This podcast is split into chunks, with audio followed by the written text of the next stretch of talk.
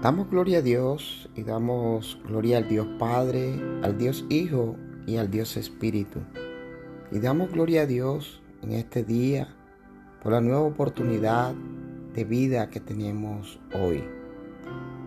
Nuevamente la gracia, el favor, la misericordia de Dios están sobre nosotros.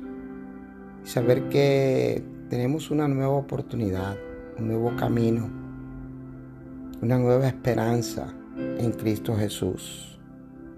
Saber que el Señor Jesús nos introdujo a una verdadera amistad con el Dios eterno.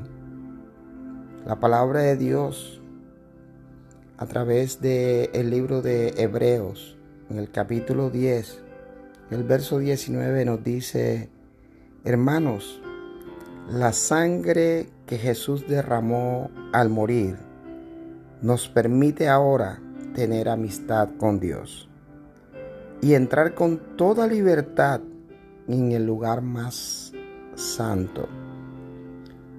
El sacrificio de Jesús y la sangre que el Señor derramó nos permite ahora entrar con toda libertad al lugar más santo. Pues cuando Jesús murió, abrió la cortina que nos impedía el paso. Pero ahora Jesús está vivo y por medio de él podemos acercarnos a Dios de un modo nuevo y distinto. Gracias a ese sacrificio, tú y yo tenemos una nueva manera un mejor pacto para entrar a la presencia de Dios. El propósito de Dios siempre ha sido estar cerca del hombre. Aun cuando Dios estableció el tabernáculo en el tiempo de Moisés, su propósito era estar cerca de su pueblo. Dice el verso 21, Él es nuestro gran sacerdote. ¿Quién es nuestro gran sacerdote? Jesús. ¿Quién es el que presenta nuestras vidas limpias y agradables y aceptas al Dios Padre? Jesús. Él es el camino. Él es el que está encargado del santuario que está en el cielo. No hay otro por el cual tú y yo podamos entrar a esa presencia. Saber que en este tiempo debemos construir una verdadera amistad con el Dios Padre, con el Dios Hijo y con el Dios Espíritu. Ser nosotros expectantes y anhelantes de algo mayor, de una experiencia nueva cada día con Dios. Tener nosotros una verdadera experiencia con la gloria y la chequiná de un Dios santo. Saber que Jesús nos abrió la puerta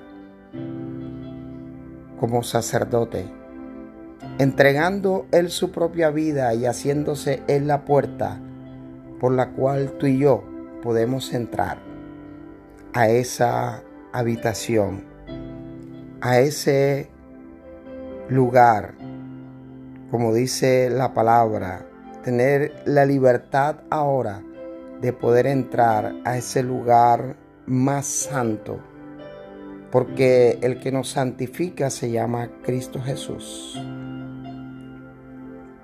Y tú y yo en este tiempo tenemos que construir una verdadera amistad para que cuando todo esto pase, no volvamos atrás, sino que sigamos con la mirada puesta en Cristo Jesús.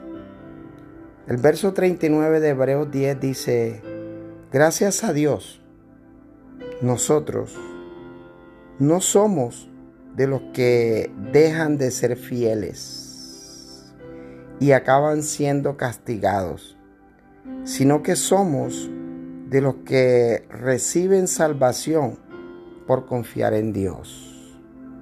Y la versión Reina Valera dice en ese verso 39, dice, pero nosotros no somos de los que retroceden para perdición, sino de los que tienen fe para perseverar y alcanzar la salvación de nuestra alma.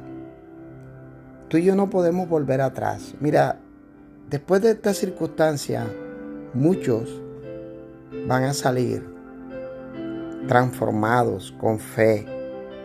No van a retroceder. Se van a mantener firmes en la fe, en la oración, en la creencia en el Dios eterno. Pero muchos van a retroceder. Y la palabra de Dios nos enseña en el, la segunda carta del apóstol Pedro de aquellas personas que en un tiempo corto, cuando ven el problema, cuando ven las circunstancias, buscan a Dios. Pero cuando el panorama se aclara y cuando las circunstancias cambian, entonces vuelven atrás y se olvidan de Dios. Y el apóstol Pedro escribió algo para aquellas personas que retroceden. Y él escribió esto, dice, pero en ellos se ha cumplido la verdad de aquel dicho. El perro vuelve a su vómito. Y también lo de la puerca recién bañada vuelve a revolcarse en el lodo. Wow. ¿Qué vamos a hacer después que todo regrese a la normalidad? Cuando se abran nuevamente las puertas, porque ya hay muchos lugares del mundo que están comenzando a reactivar la vida el trabajo, las escuelas. ¿Seguirás tú en amistad con el Señor, apartado del mal y aferrado a la santidad, aferrados a la amistad con Dios? Saber que en Él tenemos esperanza y tenemos un camino de vida que en medio de todo tú puedas perseverar para alcanzar el favor de Dios.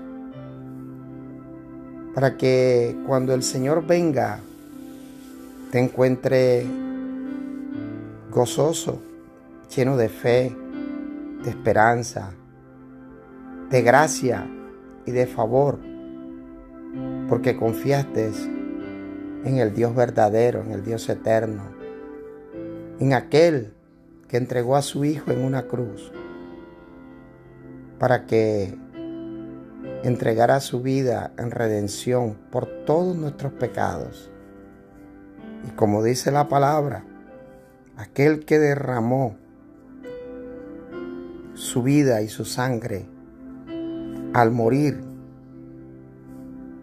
nos permitió ahora tener una amistad con Dios. Padre, te damos gracias, Señor, por tu palabra. Te damos gracias, Padre, por todos aquellos que escuchan este mensaje. Declaramos, Señor, que la gracia, el favor, la misericordia los cubre hoy y siempre hasta que el Señor Jesús venga por su iglesia.